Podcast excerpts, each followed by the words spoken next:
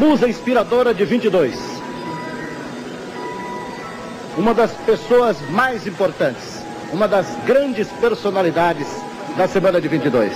Feliz por estar aqui, Tarcísio? Muito obrigada, Salinice. Muito gentil também por ter vindo.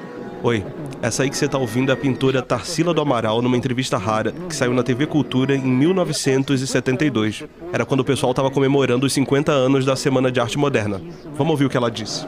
Como você se sente? Ah, eu estou muito, muito satisfeita, porque eu não fiz parte da semana, mas eu trouxe elementos, por exemplo, novos de pintura no, no ano seguinte. Então, todos quiseram que eu fizesse um quadro, também estou trabalhando também num, num outro quadro que vou também oferecer. Bem, como a Tarsila falou aí, ela não participou da semana, ao contrário do que muita gente pensa. Mas mesmo assim, ela virou uma das artistas mais importantes daquela geração que formou o modernismo de São Paulo.